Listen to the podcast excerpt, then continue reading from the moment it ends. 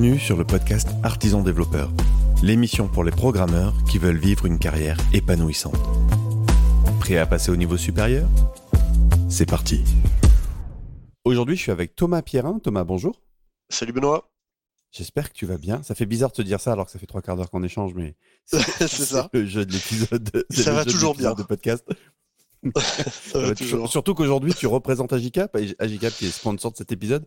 Merci les gars de votre confiance. Euh, est-ce que tu peux nous dire quelques mots sur ce que tu fais, qui tu es, deux mots sur Agicap aussi? Alors, je suis Thomas Pierrin, ça fait 24 ans que je fais du logiciel pour vivre. Je suis chez Agicap depuis le mois d'octobre dernier euh, en tant que VP of Engineering. Euh, voilà, et pour accompagner aussi Lucas qui est CTO, Lucas Bartola qui est un des cofondateurs qui est CTO. Et donc, je m'occupe de la tech de manière générale. Donc, je code plus depuis octobre, plus beaucoup, je fais un peu de mob de temps en temps, mais je m'occupe des gens de l'organisation et de comment on fait pour être une tech efficace dans une scale-up. Et le sujet du jour? Ah, sujet du jour, ben, on s'était dit qu'on parlerait bien de découpe, du, de monolithe à la découpe. Yes. Puisque, euh, voilà, c'est un sujet, à mon avis, qui peut intéresser pas mal de gens. Je le vois dans les confs. Ah, ben, je pense que ça... Alors, je sais pas, je, je sais pas où ça en est, parce que c'est vrai que je, j'avais l'impression que c'était un sujet, mais d'il y a, d'il y a un an ou deux, peut-être c'était plus forcément un sujet d'actualité, mais peut-être que je me trompe. un peu en réaction à cette vague de, d'excès, de, d'overdose de, de, microservices, où je voyais des équipes démarrer de but en blanc euh, avec 40 euh, microservices, et je leur disais, les gars, mais euh, vous, allez dans le mur, en fait. Et, et, et, moi, j'avais toujours eu cette approche un peu, alors qui était justement dans cette période-là à contre-courant, de dire bah, le mieux, c'est quand même démarrer par un monolithe parce que tu vas quand même vachement plus vite et puis tu découpes au besoin. Alors comment est-ce que tu vois les choses de ton côté, toi? Alors, je suis complètement aligné avec toi. Euh, j'avoue que la, première vague de, de mode des microservices m'avait donné un peu d'urticaire. J'ai toujours été fan d'architecture orientée service, donc j'ai toujours fait vraiment des services, euh, mais euh, c'était pas des microservices au sens des c'était ce qu'on appelle maintenant des macroservices. Je pense qu'il y a un retour de bâton, c'est après trop de micros, trop de réseaux. Après moi j'ai travaillé beaucoup dans les systèmes distribués. Euh, et donc, quand tu travailles dans les systèmes distribués, bah, tu apprends que, hein, que il, y a, beaucoup d'illusions. On se fait beaucoup d'illusions en tant que dev. Euh, les fallacies of distributed computing, que le réseau est fiable, que la latence n'existe pas, que la bande passante est illimitée. Enfin, tout un tas de Alors trucs. Moi, j'ai un souvenir, euh, j'ai un souvenir marquant. Moi, ça a été une de mes spécialités à l'école d'ingénieur et ça date pas d'hier, ça date d'il y a plus de 20 ans. j'ai pris une option application distribuée. La première règle qu'on t'apprend, c'est si vous pouvez vous en passer, ne faites pas ça. C'était il y a 20 ans, on était déjà au courant, si tu veux. c'est ça. Tu peux te en fait, passer on n'apprend pas beaucoup. Fais-le. on n'apprend pas beaucoup et quand il y a eu la mode des microservices, disons que c'était, ça, avait l'air plus élégant. Plus, euh, voilà, les gens se sont un peu, euh, se sont jetés, rués dessus. Alors moi, j'étais un peu, euh, bon, j'étais un peu sceptique. Euh, pour toutes ces raisons-là, mais euh, plutôt fan de l'approche effectivement monolithe modulaire euh, pour tout un tas de raisons.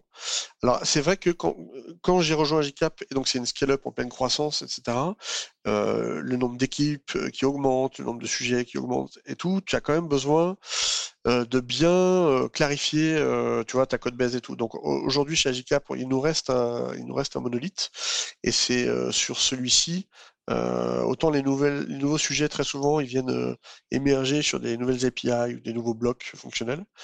Euh, autant le monolithe, on essaie de le découper parce que pour l'instant, en termes de release management, ça, ça peut... En fait, quand tout va bien, quand tu as un monolithe modulaire, c'est-à-dire bien rangé, c'est comme si toutes les équipes de dev habitaient dans le même immeuble, qui est une copro, et que chacun habite à son étage, et que chacun est autonome, tu as l'eau, tu as l'électricité, tout va bien. quoi. Quand c'est mal fait, quand tu as un monolithe qui n'est pas complètement modulaire, c'est comme si tu dois aller euh, faire ta vaisselle dans l'appartement du dernier étage, euh, tout en allant d'abord aller chercher l'eau euh, au deuxième, et puis prendre tes douches dans la cave commune, par exemple, etc. En plus, à mon avis, à chaque fois, tu te refiles la clé ou tu dois aller chercher la clé entre locataires en demandant la permission, etc. Enfin, ça ressemble, tu vois, en termes d'efficacité, ça ressemble un peu plus à ça. donc, monolithe, oui, mais modulaire surtout. Donc, tout l'enjeu pour nous, c'est vraiment de modulariser. Ça, ça, a été, ça, a été, ça, je pense, la, le, miroir aux alouettes des, gens, c'était de se dire, comme ça sera découpé, ça sera plus possible en fait. Parce que ce que tu parce que ce que tu décris n'est plus possible dès lors que tu as des bâtiments séparés en fait. Mais, mais ils avaient juste pas vu que la complexité allait les, les choper de revers ailleurs quoi en fait. Ah, clairement, je sais pas, il y avait Simon Brown, tu vois qui c'est, euh, archi euh, anglais, bien sympathique, qui fait pas mal de talks, qui avait, euh, il y a presque un même une époque sur euh, un des trucs qu'il a sorti en conférence, qui était en gros, bah, t'as pas réussi à faire un monolithe correctement, qu'est-ce qui te fait croire que tu vas réussir en faisant des microservices quoi? C'est ça. Si tu, ouais, y a des trucs tu rajoutes du réseau. si tu sais pas architecturer un monolithe comme il faut, n'essaye même pas de faire du microservice, tu vas, tu vas ah juste bah mourir en fait tu vas juste Effectivement, et le, fait que de travailler sur la modularisation du monolithe, c'est important parce que euh, tu vas bénéficier de plein de trucs euh, gratuits, quoi. C'est-à-dire qu'en gros, euh, tu vas profiter de l'outillage, qui sait faire le lien entre les types, etc.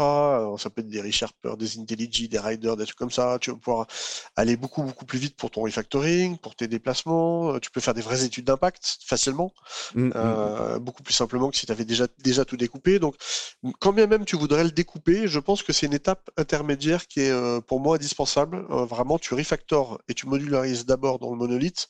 Si tu découpes trop tôt, tu fais une optimisation locale et tu vas t'en mordre les doigts. C'est un peu le retour d'expérience que tout le monde fait.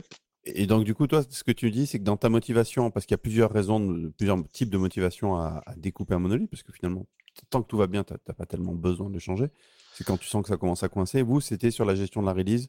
Donc, j'imagine, euh, ça, ça avait du mal à suivre le flux de, le flux de delivery et vous étiez en galère parfois pour, euh, pour, que, pour que ça suive, en fait, en termes de structuration du code, de production de code. Tu veux absolument t'assurer que, que toutes les équipes ne vont pas se retrouver bloquées, tu vois, par un bottleneck. Imagine, tu as un point central, euh, imagine, tu as une seule fontaine euh, à eau pour tout l'immeuble, et qu'à chaque fois que tu veux boire un verre ou euh, prendre un bain ou faire la vaisselle, il faut, faut que tu ailles faire la queue. Bah, en fait, c'est un peu ça, mais en, en termes de code base, c'est-à-dire que si tu as un ou deux éléments clés, genre des commons ou des trucs libres, des trucs un peu communs, euh, bah, dès que tu veux faire refactorer, dès que tu veux rajouter des choses, etc., bah, les uns et les autres peuvent se marcher dessus. Donc là, tu peux avoir des conflits, des problèmes de merge, euh, voilà. Donc en gros, l'idée, c'est déjà, avant qu'on découpe et qu'on se pose la question, est-ce que ça vaut le coup de découper ou pas, déjà, si chaque équipe pouvait travailler sur ses modules à elle, être autonome là-dessus, et que le couplage avec les autres soit vraiment euh, fléché, tu vois, un peu comme dans l'archi hexagonale, tu as des, des ports des interfaces euh, qui, euh, qui sont ce que tu as envie d'exposer publiquement. Tout le reste, après, c'est pas ta sauce, c'est pas c'est pas aux autres de savoir comment tu veux modéliser ton domaine, etc. Donc nous, on serait parti vraiment par euh, ce qu'on appelle bounded context. Il y a des endroits où les gens partagent le même modèle et où un modèle peut être cohérent sans se confronter, sans se mélanger avec les modèles des autres. Euh, par exemple faire en sorte que si tu travailles sur un module de marketing euh, et euh, je sais pas moi de tu de, fidélisation, un programme de fidélité pour un truc dans l'hôtellerie, bah tu vas pas euh, te voir euh, perturber à chaque fois quelqu'un de la compta change un truc quoi. T'as pas mm. envie, t'as pas envie d'être perturbé dans ta code base, dans tes DTO, dans tes trucs. Donc en fait, c'est vraiment de baliser déjà à l'intérieur de l'immeuble pour que chacun ait son étage euh, et que chacun puisse être autonome et mettre en prod euh, quand il a envie, euh, sans demander à tout le monde à chaque fois.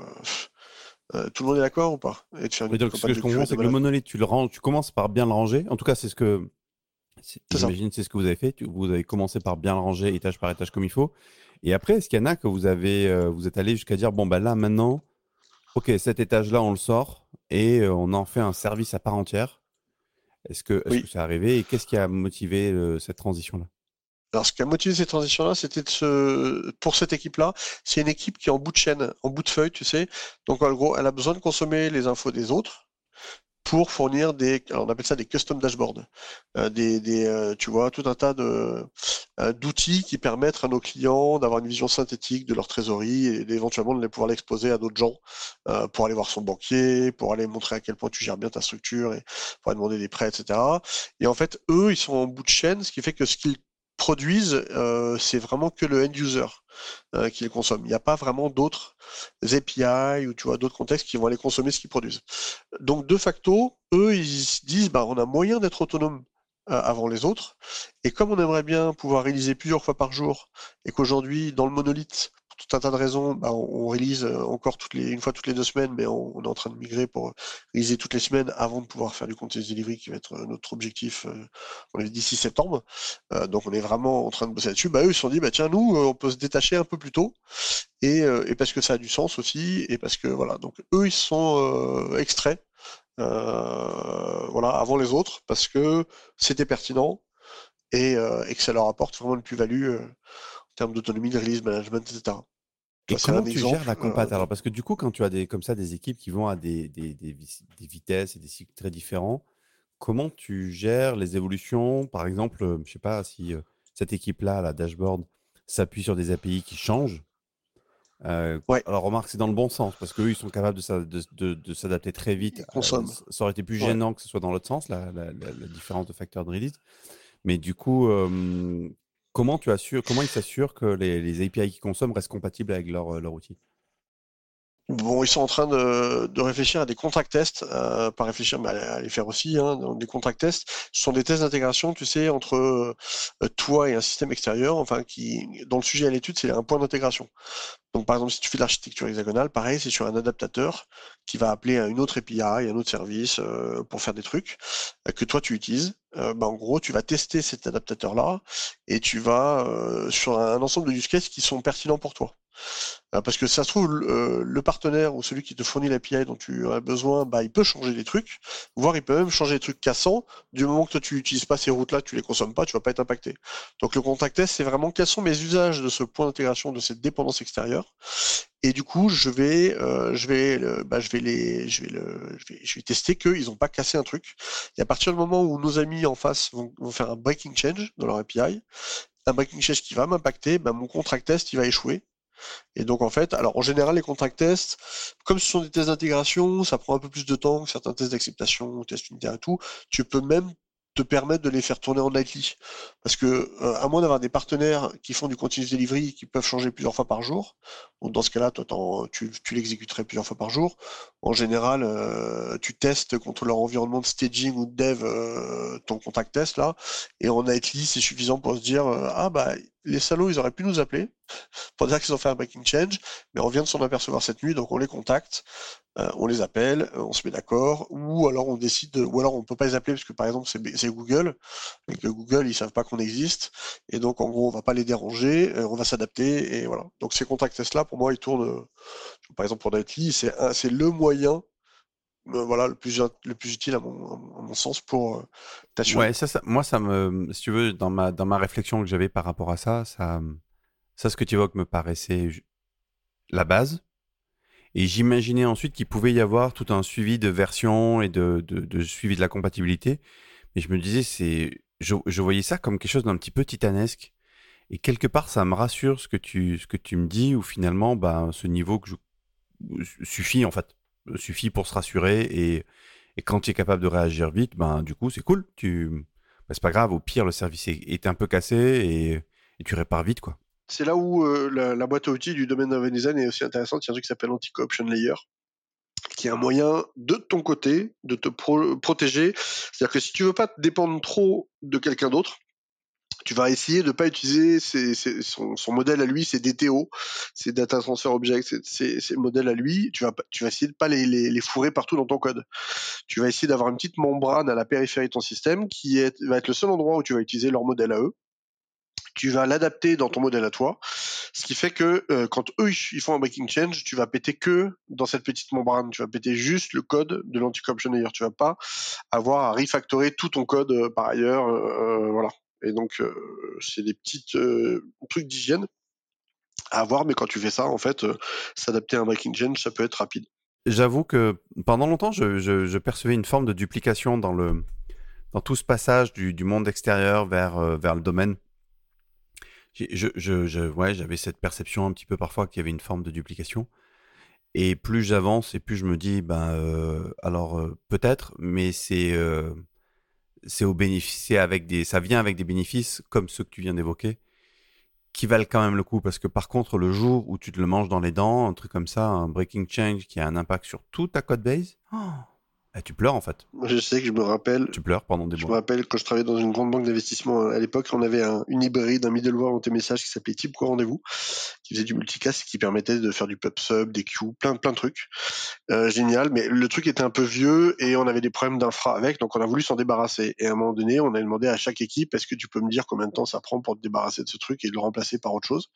en fait, il y a une application, les pauvres, le couplage avec Type Co Rendez-vous, il y avait des types RV Message, des structures factures, tu vois, les DTO qu'on recevait par le réseau, qui étaient propagés partout dans leur logique métier. Donc déjà, il y en avait partout.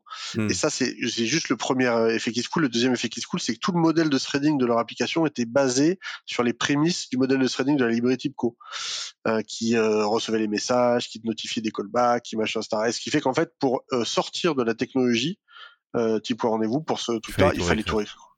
C'est le, le, seul cas, mais ça, il m'a, il m'a vraiment marqué. Et là, je me suis dit, euh, euh, ouais, les ports adapteurs, là, c'est quand même, euh, je me suis dit, c'est quand même super puissant. C'est quand même pas dégueulasse. C'est pas dégueu. Et du coup, sur ce, sur ce monolithe, euh, qu'est-ce que tu retires de cette expérience-là? C'est quoi les bonnes pratiques que tu, que tu conseillerais de mettre en place, au-delà de la démarche qu'on a explicitée? Alors, euh, bon, euh, on a dit qu'on modularisait d'abord, ok, très bien. Après, moi, je dirais plusieurs étapes. C'est d'abord savoir où on veut aller, déjà. Après, c'est s'organiser. Après, c'est naviguer et se repérer dans tous nos changements. Il y a toute une phase de qui peut prendre des mois et des mois. Et il y a à sécuriser la suite. Alors, si je reprends le premier truc, genre savoir où est-ce qu'on veut aller, là, pour moi, il faut que tu t'alignes ton code sur le métier. Euh, toutes celles et ceux qui ont voulu découper, faire des microservices orientés tech et tout, ils sont ils sont mordus les doigts. Euh, donc vraiment, il faut que l'alignement du code soit avec le métier. Et donc là, il faut que tu identifies tes domaines. Chez nous, le Agicap, c'est le suivi et pilotage de la trésorerie d'une entreprise en temps réel, ça c'est un domaine. Où il y a payer ses fournisseurs, ça c'est un autre produit, c'est un autre domaine. Ou se faire payer par ses clients, pareil, c'est un autre domaine, etc. Une fois que tu as identifié tes domaines, bon là c'est un peu trivial hein, pour c'est quoi le problème que tu veux résoudre? Ben en fait il y a euh, pour un domaine particulier, tu vas vouloir identifier tous tes autres sous-domaines. Et en fait derrière un sous-domaine, on va mapper ce qu'on appelle un contexte délimité. Donc par exemple pour le, le domaine piloter sa trésorerie, euh, tu vas avoir comme sous-domaine euh, l'intégration des flux bancaires, l'intégration des flux comptables, la catégorisation automatique des encaissements et des décaissements. Tu vas avoir le suivi de trésor automatique pour une entité ou une entreprise. Euh, après, tu peux dire pour des magasins, pour des filiales, etc. Tu vas avoir tout un, un aspect prévisionnel de trésorerie. C'est le futur. Euh, enfin bref, je, je vais pas te lister tout, mais en gros, tu vas avoir des sous-domaines. Et ce sont ces sous-domaines-là qu'on va considérer comme euh, autonomes et qu'on va pouvoir un peu packager euh, dans des modules. Euh, et dans des alors si tu aimes bien l'archi hexagonale dans des hexagones que tu vas moi j'aime bien une architecture qui s'appelle la ruche dit Hive où tu vas avoir plein d'hexagones à l'intérieur de ton monolithe et qui seront prêts à être détachés euh, en l'occurrence, quand ils sont dans le monolithe, tout est hébergé dans le même processus et du coup les appels, c'est des appels de méthode in proc. Et puis euh, dès que tu veux les sortir, bah, tu vas rajouter les adaptateurs euh, qui vont bien pour faire des appels HTTP, des appels RabbitMQ, enfin ce que tu veux. Mais euh, mais voilà, c'est le même code en fait. Le code métier va pas bouger, c'est juste la façon de l'instancier. Donc en gros, premier truc, c'est identifier. et alors ça paraît évident pour le domaine, pour les sous-domaines, c'est un peu moins évident. Et c'est là où les event storming, les discussions avec le métier, etc., etc., ça va être pratique, quoi. Donc tu fais à la fin, tu arrives avec un truc qu'on appelle context map, qui est une, carte des contextes. C'est quels sont tous les sous-domaines et, en gros c'est quoi les, les, trucs que tu veux protéger. Ce qui est intéressant, c'est de se dire c'est comme des alvéoles, tu vois, c'est comme des, bulles dans lesquelles euh, à l'intérieur le modèle il doit être cohérent, consistant. Mais tu vas éviter que le modèle d'une autre bulle vienne te percuter, vienne euh, s'entremêler avec avec ton modèle. Tu veux être autonome, donc tu veux que chaque bulle, chaque hexagone euh, ait son propre modèle. Quand bien même tu aurais des noms en commun, finalement les font que c'est peut-être pas les mêmes structures de données, c'est peut-être pas les mêmes bestiaux. Donc ça c'est le, premier truc et ça encore une fois il faut le faire avec le métier. C'est pas un truc que tu peux commencer initier tout seul côté tech si t'es si t'as un peu peur et tout et tu vas avoir un peu d'avance mais franchement c'est des discussions qui doivent se faire avec le métier. C'est de l'architecture fonctionnelle. Donc ça c'est le premier truc, c'est savoir où on veut aller, c'est quelles sont les, frontières, les, zones, les modules qu'on veut faire émerger à l'intérieur. Après, il ben, faut s'organiser. comment on attaque le monolithe? Alors chez nous, c'est des guildes. On a 20% de temps pour des sujets un peu tech et on, a sanctuarisé ça récemment euh, les lundis, mardis entre en intersprint pour travailler sur les guildes. Donc ça veut dire que n'importe quelle équipe, euh, enfin n'importe quelle personne, n'importe quelle équipe peut travailler sur le sujet de son choix. Euh, et donc dans ce cas-là, bah, nous on a une guilde qui est split de monolithe ou modularisé de monolithe. Donc tu as des gens qui travaillent comme ça euh, régulièrement sur, sur ce sujet-là et c'est l'occasion de se mettre d'accord sur les fondamentaux. Est-ce qu'on fait de l'archi hexagonal ou pas? Est-ce qu'on fait la ruche ou pas? Euh, Si on fait de l'archi hexagonal, comment on branche euh, les modèles de contexte euh, quand ils sont in proc? C'est quoi les, questions de design? Bref. Donc s'organiser et se mettre d'accord sur les, les, fondamentaux. Ensuite, le troisième point, c'est naviguer et se repérer dans nos changements. Alors là, moi, j'ai des, c'est là, là, où on fait de la living doc. Alors moi, ici, on a des fondus de living doc. Guillaume, Bastien, Christophe, Michael, Clément et Pierre, qui sont quand on a fait un refactoring Christmas, le, donc une période longue où on a pu travailler sur des sujets techniques euh, sans faire de nouvelles features, etc. On a pris presque un mois pour faire ça. Euh, ils nous ont sorti un ensemble d'outils qui sont euh, géniaux, qui permettent de structurer, alors générer des diagrammes euh, dans des markdowns, dans de la doc, etc. Ce qui fait qu'à tout moment, dès qu'on build notre monolithe, on sait quels sont les modules, on sait quelles sont les dépendances, quels événements sont consommés ou publiés, quelles API sont-elles appelées par les uns et les autres. Donc en fait, on a une cartographie euh, en live. Tu vois, on n'a pas besoin de se faire chier à, se refaire des dessins, etc. Euh, en tout cas en temps réel. Et donc là, ça permet de savoir euh, est-ce qu'on a des couplages qu'on n'avait pas imaginés, dont on veut se débarrasser, etc., etc. Et est-ce que ça, voilà, ça correspond? Est-ce que la carte et le territoire sont, sont alignés par rapport à ce qu'on veut? Donc la Living Doc pour moi c'est euh, pour découper un monolithe c'est un c'est un outil qui est vraiment intéressant. Euh, là on, on génère des diagrammes avec du Mermaid pour insérer ça dans des, dans des, pages Markdown et on a on a une sorte de tu vois de mini site qui est généré à chaque fois qu'on build notre monolithe. Donc ça c'est top. Et enfin donc ça c'était la partie naviguer, se repérer dans le changement. Donc c'est comme ça qu'on sait ce qui nous reste à faire euh, quand on a bien séparé ou pas euh, les concepts. Et après c'est sécuriser la, la, suite. Et pour ça pour moi il y a les contract tests dont je t'ai parlé. Donc, c'est quel type de dépendance on s'autorise à avoir entre le module de marketing et le module de, je sais pas quoi, de compta, par exemple? Euh, quel contrat euh, et euh, des tests d'architecture? Par exemple, c'est de se dire, je veux pas que les packages du domaine référencent des packages techniques. Si tu fais de l'architecture par exemple. Je veux que chaque exposition du modèle de lecture quand tu fais du CQRS n'appartienne qu'à un seul module de contexte, par exemple. Euh, je veux, tu vois, que l'ownership. Et ça, tu arrives à l'enforce avec du, avec du, du code des espèces de linter ou des analyseurs de code ou Ouais, c'est des tests euh, comme des tests unitaires, mais des tests d'architecture. C'est des tests sur lesquels on peut introspecter le code et, euh, et avoir la liste de tous les modules, euh, avoir leur nom et en, tu vois, en, en, forcer ou détecter des, des anomalies. Euh, tu vois, par exemple, qu'un projet du. Ah, c'est génial ça. Un, truc qu'on a mis au début, c'était je veux pas qu'un projet du de domaine d'un modèle de contexte dépende directement d'un projet domaine d'un autre modèle de contexte, parce qu'on veut toujours passer par un adaptateur, une couche d'infra.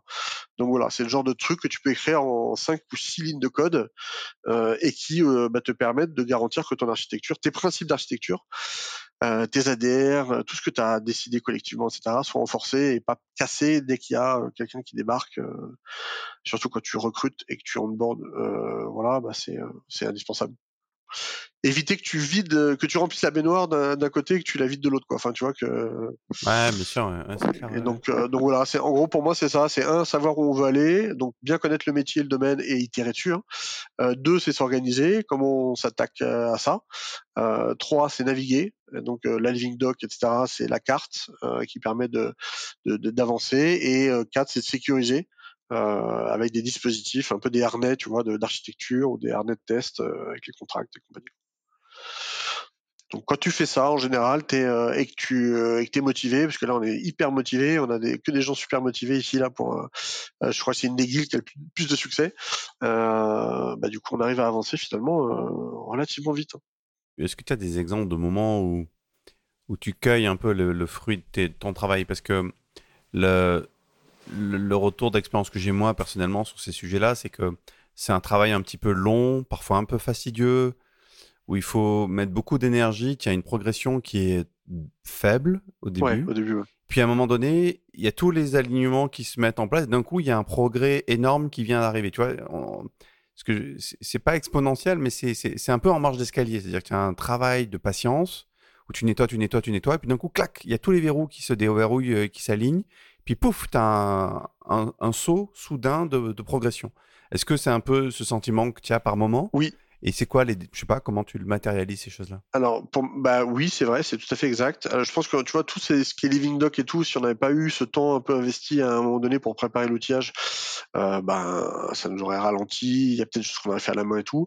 Alors on commence à se matérialiser, ben, par exemple l'équipe Custom Dashboard qui peut commencer à se découper et à, prendre son autonomie et à vivre sa meilleure vie parce qu'elle est plus tributaire des cycles de release du monolithe, par exemple. Tu vois, ça c'est un premier un premier cas qui fait que euh, bah, ils sont ils sont contents et puis euh, Un autre cas, c'est l'alignement. Donc nous, on a une architecture sur ce monolithe qui est CQRS.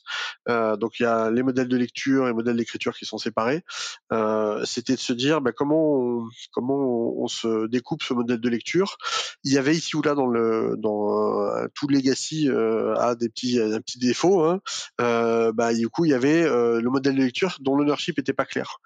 Et donc ce modèle, ces, expositions, tu vois, de, de, de query, etc., de modèle de lecture, on savait pas trop où les foutre parce que ça parfois ça mélangeait des préoccupations d'un bout de contexte A et d'un bout de contexte B. Ça c'était parce qu'en fait euh, notre monolithe il faisait aussi back-end for front-end, c'est-à-dire que tu as des écrans où tu veux euh, afficher des choses qui appartiennent à plusieurs bouts de contexte. Et donc en gros pour y arriver, ben, derrière cet écran il y avait une grosse query pour euh, pour cet écran. Et je trouve que cette query elle, elle venait prendre des infos à droite, prendre des infos à gauche, tu vois dans différentes alvéoles, différentes hexagones pour le pour le faire. Bah du coup maintenant qu'on a bien découpé ces modèles de lecture, on peut non seulement euh, mieux découpler et mieux lire et comprendre à qui appartient quoi en termes d'ownership de code, par rapport à des équipes, mais en plus ça nous permet aussi d'extraire des bases de données. Aujourd'hui, on avait une énorme base de données SQL Server qui faisait le, qui servait pour tout le monde. Euh, ben là, on peut commencer à découper chaque euh, modèle contexte. Et même si ça sera dans le même process pour commencer, puisque c'est un monolithe modulaire, euh, ce monolithe modulaire, chacune de ces alvéoles, chacune de ces hexagones va pouvoir aller taper sur sa base de données à lui.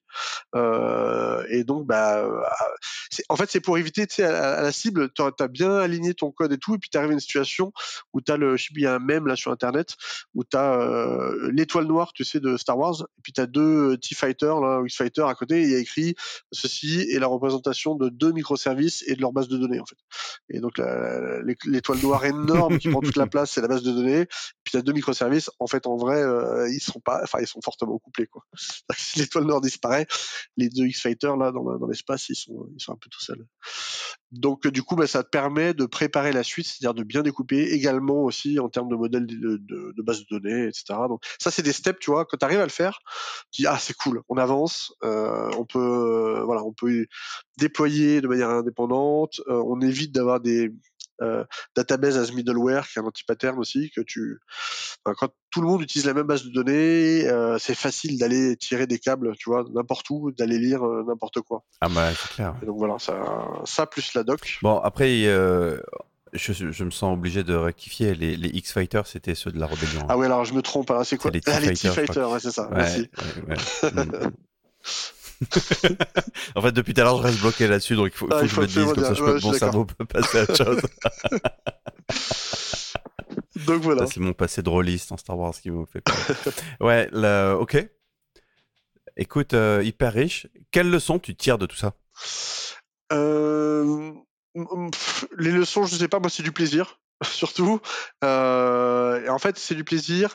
Ça m'est arrivé dans, par le passé pour. je vais reposer, je vais reposer les, est-ce que tu, ouais, si tu avais un conseil, allez, plutôt, si tu avais un conseil à donner à quelqu'un pour euh, s'embarquer là-dedans? Alors, le premier, ça serait euh, découpe pas trop tôt, introduis pas du réseau tu sais pas encore, mais tu, tu, vas ouvrir une boîte que tu vas avoir du mal à, à gérer, donc à refermer, à refermer, etc. Donc euh, euh, refactor tout ça dans la même solution, dans le même projet, dans le même truc, dans le même monolithe. Hein, en gros, ne découpe pas trop tôt, découpe vraiment à la toute fin. Et encore, quand tu as compris ce que ça va t'apporter, euh, premier truc. Deuxième truc, c'est d'aligner. Parce qu'on a compris, c'est que si tu arrives jusque là, si ça se trouve, t'as même pas besoin d'aller jusqu'à la phase du réseau. En fait. Ouais, Exactement. Bah, exactement. Tu vois, il y a des, par exemple, le Doctolib. Bon, alors c'est The Boring Architecture, etc. Mais c'est un énorme monolithe avec une seule base de données. Ils sont 400, je crois, dev dessus maintenant. ils arrivent à réaliser plusieurs fois par jour. Alors, il y a des contraintes, hein, attention, il y a plein de trucs et tout. C'est, euh, je suis pas en train de dire qu'il faut qu'on fasse tous comme Doctolib, mais euh, tu vois, il y a des gens. C'est une question qu'on s'est posée sur Continuous Delivery, puisque c'est une autre guilde et c'est un autre sujet qu'on travaille beaucoup chez nous. Euh, Est-ce qu'on a besoin de découper le monolithe pour faire du Continuous Delivery, oui ou non? Ben, La réponse est non. Je pense qu'on peut, euh, avec un monolithe modulaire et quelques bonnes règles, on peut déjà aller faire du Continuous Delivery. Et après, si tu veux aller plus loin, tu peux aller en découpant. Donc, euh, donc voilà. Donc moi je dirais, euh, tu, modularises dans le même euh, dans le même monolithe euh, déjà, et après il faut surtout savoir aligner ton code avec le domaine, avec le métier. Donc il faut bien comprendre le métier, il faut bien comprendre les frontières où tu veux les mettre avant de t'attaquer euh, au truc. Et puis troisième truc, ça serait l'archi hexagonale. pour moi, c'est un truc qui est assez pratique pour commencer à, tu sais, c'est comme des placeholders quoi.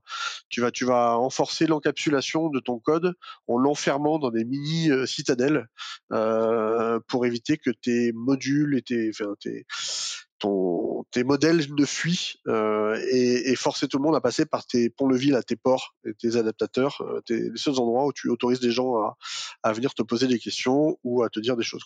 Merci, merci pour tout ça. Je t'en prie. Est-ce que tu as envie de, de rajouter quelque chose sur, sur cette thématique-là?